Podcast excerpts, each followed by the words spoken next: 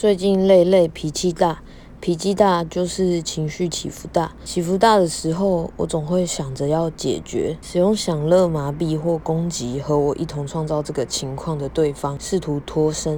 然后突然在想哦，为什么我不能安住在不确定、不稳定的情绪与感受之中呢？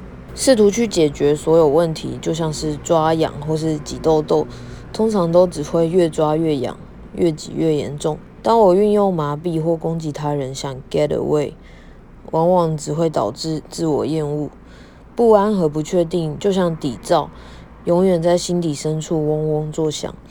只因我们完全不能忍受不确定性。事实上，没有一件事是踏实的，无常无所不在，并且不是坏事。练习不再把变动视为变值，而是一种质变。没有永远的参考点，说不定是件自由的事。